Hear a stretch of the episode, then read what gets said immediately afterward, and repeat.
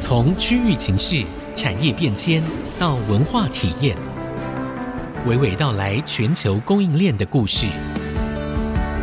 欢迎收听《科技行脚》。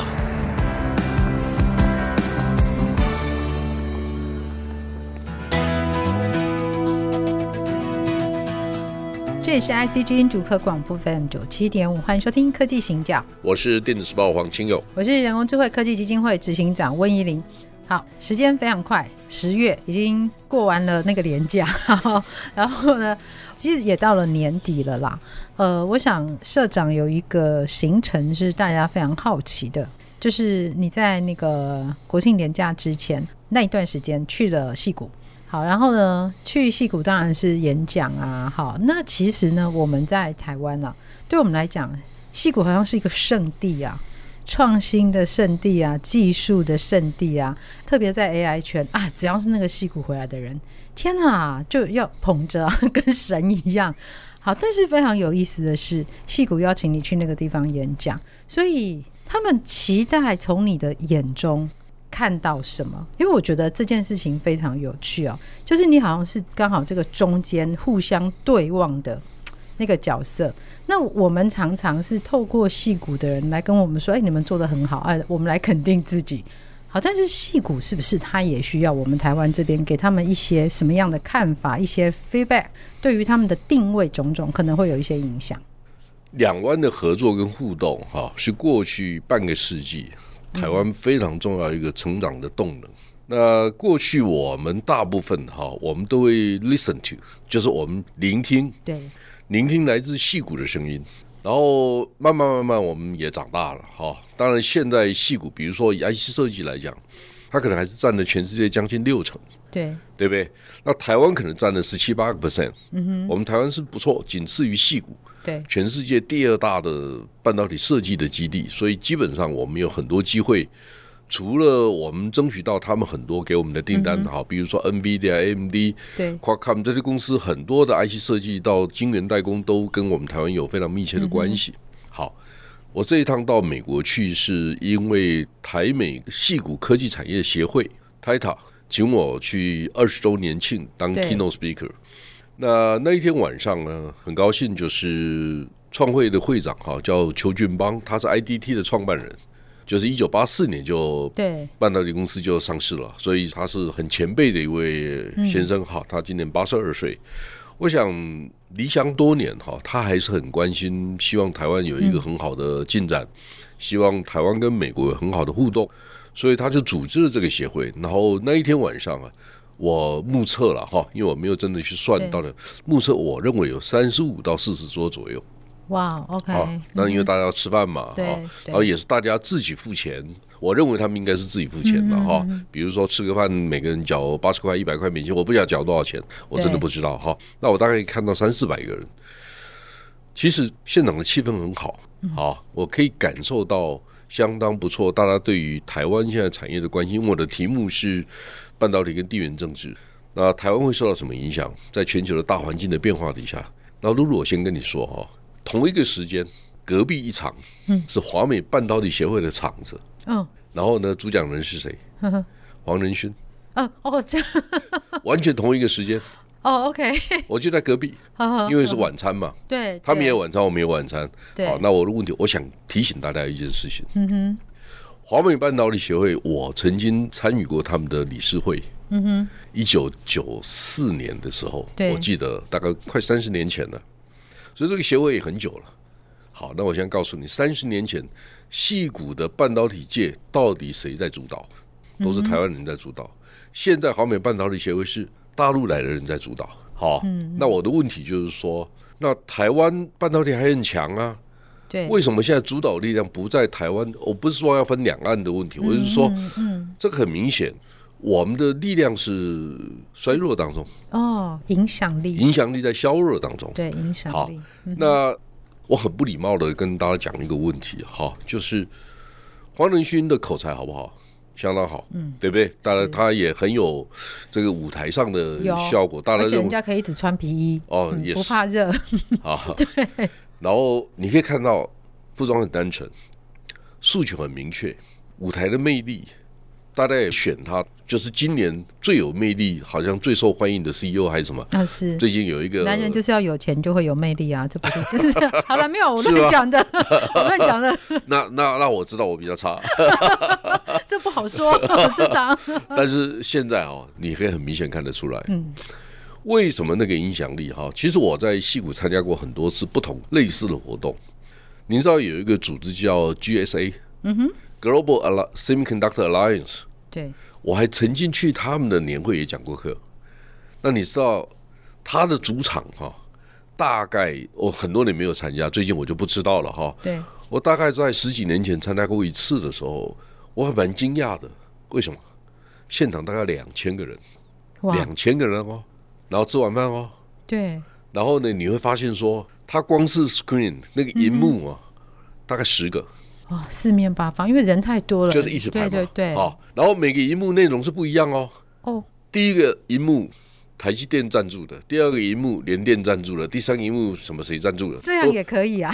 没有，里面对，都是要钱的。嗯哼。那个荧幕是在换的。OK。我的问题是说，好像我们不得不赞助，为什么？Global Alliance Semiconductor Alliance 它主要的会员是半导体，特别是戏骨的 IC 设计公司。哦，那我们是晶圆制造厂，我们不干吗？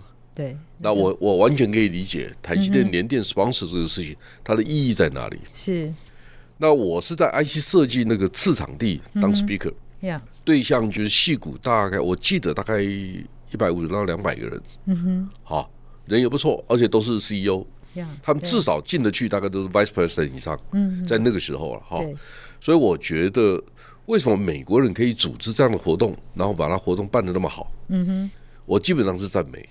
第二个就是说，那一年我去讲课的那一年，印象非常深刻。他们找了一个太空人，而且好像是如果没记错的话，他是全世界第三个登陆月球的太空人，哦、所以他不是普通人。对。然后呢，我告诉你，他那时候九十岁了。哦。然后站在台上声若洪钟，就是他的意思就是有点像是。美国人的一小步是世界的一大步，类似这样的 statement 哈，所以你可以知道美国人的格局、想象力，嗯，他因为他去带动整个会场氛围的能力是非常好的。对，好，那露露，你有听到吗？最近在谈成功智慧有一位大老板是说他到台大讲课，学生都睡着了啊。哦，是，那我们就不要讲谁了。嗯，好，你知道我也知道，对不对？对对。好，重点不是那位选手哈，我就说我们反问一下自己。台湾 Top Ten 的老板谁课讲的最好？好，我们先反问一下自己，是谁真的有舞台魅力，而且可以带动整个现场的氛围？嗯，我们开始挑战这个事情。是，那为什么谈这个事情呢？对，我谈到华美半导体协会，经过二十年、三十年以后，台湾人在里面的影响力是视为的。嗯，它有几个问题：第一个，我们有没有好的 speaker？第二个，我们的企业家支不支持这个事情？还是请你们去讲课的时候，都说我是大老板，所以不太出门的？嗯，会不会？嗯哼，大概一九九四年的时候啊，我在 TechBet 欧洲的德国的汉诺威电脑展，对，我那时候担任情报中心的主任，我陪施正荣先生，嗯哼，我跟他同台了。其实当然他是主角，对，我是搭配要总要找一个人讲台湾产业嘛，对对对对，所以就是找我吧。我就我是 MIC 的老板，当然也很合适了。哦，在那个时候，我就陪施先生去。然后呢，他讲第一场，我讲第二场。讲完了以后，因为大家知道红鸡蛋都是很红的，是是，对不对？对。很多记者就涌过来，就开始问他问题啦。对。我就在旁边听，因为我们知道我们是前一个晚上搭飞机才到的，对，所以也很累啊。然后事先讲完，我我就问他一个问题，我说：“事先你不累啊？”他说：“青友啊，这个时候是行销公司最好的机会，为什么不讲呢？”第二个，我说员工那么多，我没办法跟每一个人讲，但是他们都会看媒体啊。媒体是用来定位、行销用的，对对不对？所以他很积极啊，他不会觉得累啊。作为一个创业家，你怎么会累呢？对，我的问题是，现在到戏谷去，台湾的大老板愿不愿意代表台湾多讲几句？还是说随便你啦，反正到时候船到桥头自然直就可以了。我是鼓励大家了哈。对，我一年哈一年去戏谷去了三次，三次都去讲课，然后真的都是我的事吗？好。所以我是从这个角度看这个事情，就是说，台湾需要得到全世界的肯定，我们也得站出来。对，露露，你知道吗？这个礼拜哈，有英国国会议员来找我。嗯哼，这个人是谁？这个人是个勋爵，是个有爵位的，对，英国的国会议员，他就是柴契尔夫人的自传的作者。哦，哦，他叫 Lord Moore。嗯哼，好，为什么来？我也可以不见呢，对，不关我的事啊，那不是政府的事吗？是，你要行销英国，那是你的事。为什么冒险不做人？为什么公应运不做事？为什么人家找到我不找你们？是，到天天我扛的，我不是 complain。好，我说我的问题是，大家要不要一起做？我觉得我们从刚才在讲啊，我们在以前都是聆听，但是这个时候应该是台湾要发声的时候。Yes。但是到底是谁觉得谁应该来做这件事？其实这些大老板们，尤其企业，我们现在既然是关键，那其实他就应该要。露露，我还跟你讲一个事情：台美科技产业协会邱俊邦，因为他们是 non-profit，Yeah. 他们就问我一个问题：是他们可不可以请你到经济场来？好，那我跟他说 yes，呀，yeah, 对，我没有犹豫，是好。后来机票我自己解决哦，我所以坦白讲，这也不是我的事。我觉得这个事情它有点挑战我们以前呢、哦、台湾企业家做事的方法。但是我们先休息一下，待会回来再说。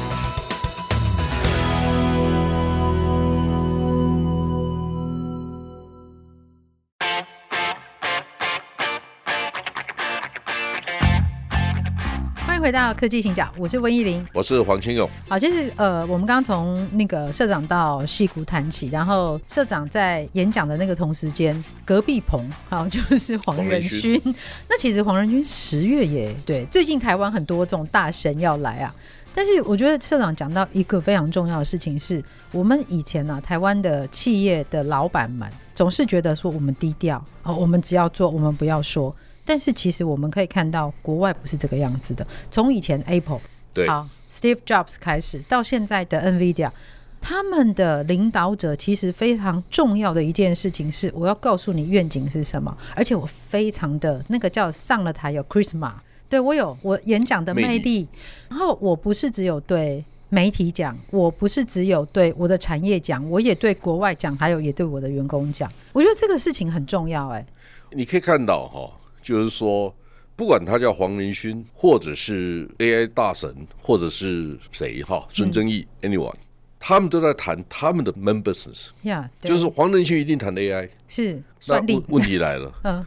那我去戏谷应该讲什么？我题目让你挑哎、欸。是。你叫我讲半天，我讲半天你给你听；叫我讲手机，我也行；讲伺服器，我也给你讲。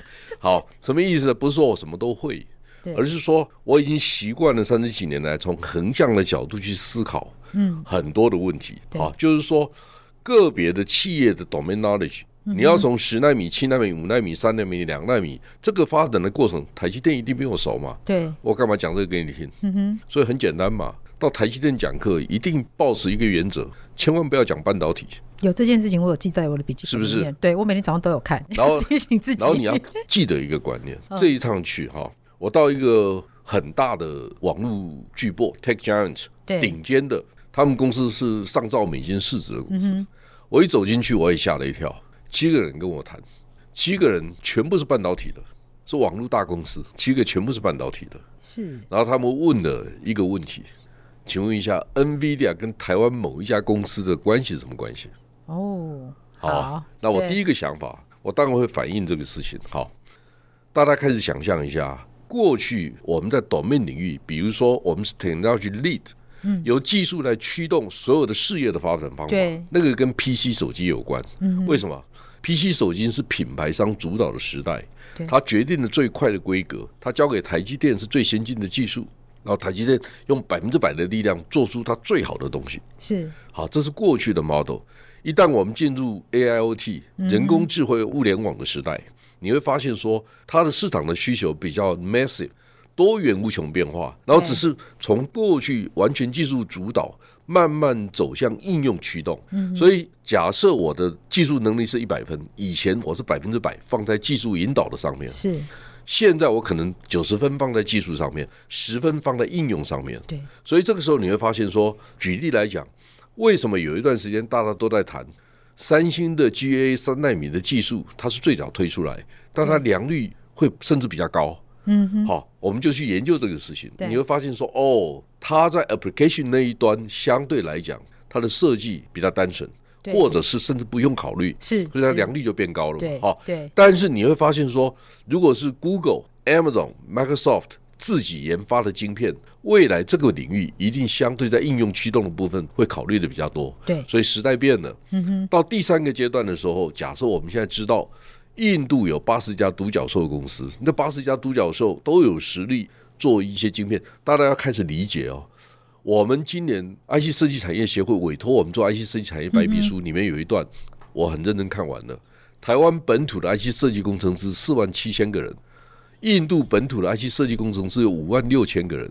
以前印度没有决策权，因为 PC 手机品牌商主导，是印度没有影响力。对，那到未来物联网 Metaverse 元宇宙这些应用驱动的东西慢慢出现或增加的时候。印度不要忘记了，它是仅次于中国跟美国第三个独角兽族群最多的国家。是是，好，那印度下个阶段，它有电动车的需求，它有很多不同的需求，它有很多新的产业的需求会出来。然后你会发现说，IC 设计跟我们开始有关系了。然后它现在是零。对，你怎么认为说它未来十年以后还是零？还是零？不可能。对，不可能。所以我们开始必须理解这个事情。好，这个就是说从过去。技术引导到未来应用驱动，这两个同时会并存的时代里面，我们怎么去分配资源而已。嗯，所以策略要改变。好，为什么谈这个事情呢？你就会发现说，哦，我现在不能只谈技术，我必须谈应用的东西。我让我的客户理解应用端，我们也懂，我们也理解这个大环境的改变。好，其实我的工作并不是告诉各位真正技术细节是什么，我的工作是在外面听，很认真听。好。其实今天哈，跟我两个资深的干部在讨论这个事，他们在帮我设计新的内容跟节目的方法。我就跟他们谈到元宇宙，我画了一张图给他们看，元宇宙跟虚宇宙中间的结构是什么什么哈？那他们，我们那个处长就问我，他说：“社长，你怎么会有这个概念？”我说：“我跟你讲真的，我是有一次跟蔡明介同台，听他在台上讲，他说：‘哦。’”元宇宙应该分成实宇宙跟虚宇宙。啊，我说 make sense，但我的解读可能跟他不一样。嗯嗯，不是谁好谁坏的问题哈，就是说我是产业分析师，我就把实宇宙就切割成三块，因为我知道我如果到联发科讲课，我就要把它定义成 data center、metaverse 的 infrastructure，五 G 六 G 嘛，AR、VR、MR，这个是实体的部分。是，那虚拟的部分呢是什么？To B、To G、To C。这两个实体跟虚拟的两个要并在一起的时候，它中间要有交易平台，要有经济体系，要不然它钱没法交易嘛。这个见到经济体系的问题，区块链等等等等哈。然后最后 on the cloud，所以当张东谋说。哎呀，其实啊，最后全部都上云端了，真正管的是在云端的人在管的。连张忠谋都这样讲，那所以 on the cloud，你要知道云端上面谁在管。对，所以你这个时候你要注意 Amazon、Microsoft 跟台湾之间的关系。那中间还有中间商嘛？嗯，哪些人呢？Synopsys、Cadence 嘛，他把设计工具给你用啊。所以我们如何把这一张图讲解清楚？光这一张图，坦白讲，我就可以讲两个小时了啊。对，一张就好。对，好，什么意思呢？就是说，当你对这个 framework 对于产业的结构有深度理解的时候，嗯、你会有自己的 statement，你自己的价值判断跟主张是什么？好，为什么谈这个事情呢？嗯、听课，听课很重要的，因为你没办法天天自己想这个事情。对，别人丢一个东西给你，你给你 hint。对，因为我在台下听听蔡明介讲，我就觉得他讲的很好啊。好，但是要会听啊。对，会听很关键。我正要讲说，很多人是抄。他就说：“哦，我这一块要把它抄下来。”你讲是马先生吗？啊、呃，没有没有，我说你们这个意思。哎呀，今天怎么不小心会踩到雷？其实是一个 hint，这个 hint 必须进到我这里面来。我自己本来有我的知识架构，我有我的观察，我又有需要的应用。哎，这个才是真正有用，而不是照抄、啊。永远怀疑或者永远要记得要加值。对，怀疑就说：“哎，他这样讲有没有道理？哎，用在我身上应该怎么样？”所以我们现在一直碰到一个问题嘛。你刚才问到矽谷。我们到矽谷真的去取经吗？如果取回来的经不适合台湾用，你带那个经回来干嘛？我们倒过来讲，为什么矽谷的经可以适合台湾来念呢、啊？对，对 就我们做不出 Amazon 嘛？是啊，我们做不出 Google 嘛？没有微软，我们也没有办法。所以我一直 challenge 这个事情呢、啊。对，所以我就公开讲过好几次，我说我到现在为止。我在台下都没见过唐凤。为什么意思呢？所以说你要小心，他可能很快来约你了。没没关系，我我只是觉得很奇怪哈。我就是说，我的意思说我在台下听呢，其实我不愿意这样讲，好像在骂他，不是这个意思哈。对，什么意思呢？就他活在虚拟世界，我活在实体世界。我们这两个，因为台湾的环境不对嘛，嗯、就我们的经济体系没有区块链，没有没有虚拟货币，没有真正形成那个范围，说我们两个见不了面嘛，你也没有必要见面嘛。那我们要到底要谈什么？是好，那他对半导体熟吗？我是有点怀疑了，就很难嘛，因为大家知道，我现在要非常小心的接话，隔行如隔山。我刚才讲这个事情不是批评别人，是好，我没有这个意思哈。我就是说，我们可以善意的提醒，就是说，我们虚拟跟实体之间，它的对接的机制不好，没有社会这个氛围，就搞虚拟的人，嗯，好，比如说我们的电信公司，他们对半导体熟吗？不熟。那半导体为什么要跟日本合作？因为我们知道日本人对于实用的情境比他更了解。我们要有情境的知识，我才能够回馈到我后面技术上面的因为台湾我们在台湾很少讨论这些问题，对，对不对？讨论的你们也不买单，对不对？然后呢，就是给台湾人演讲费就是台币，然后给美国人就是给美金，不是这样子吗？我们现在在讲的也不是关于钱这件事情，其实我们在讲的其实不只是像半导体，我自己在 AI 遇到的状况也是这样，很有趣哦。我们谈技术的就谈技术，谈 business 的它另外又是一套，然后这两件事情是不用放在一起讲的。哎，我觉得这是我们是非常彻底的分工哦，就是把。我们现在还在工业时代。呃，你是说工业革命二点零的那个时代吗？对，但是这是一个，我觉得对我们未来的发展来说，这件事情是必须改变的，因为尤其在 AI 进来之后。它把边界都打掉了。其实虚实之间的边界会因为 AI 的进来，它整个是打掉的。所以我们不能够在哎、我眼睛就是只看着硬体，或者我眼睛只看着软体。对，这是未来。我觉得不管在半导体或者在 AI，它一个软一个硬嘛。其实这两件事情最终它是要走在一起的。没错，对，我是觉得我们迎接了一个非常美好的时代，但是我们很可能不知道怎么去管理应用它。对，但是没关系，反正你已经有敬老卡了，我还没有，所以要继续努力。啊，没有，以上是开玩笑。好，非常谢谢社长的分享。在戏谷，其实我们刚刚只讲到他的演讲的开场而已，所以后面呢还有更精彩的部分，下一次再继续跟大家分享。谢谢大家，下次再见。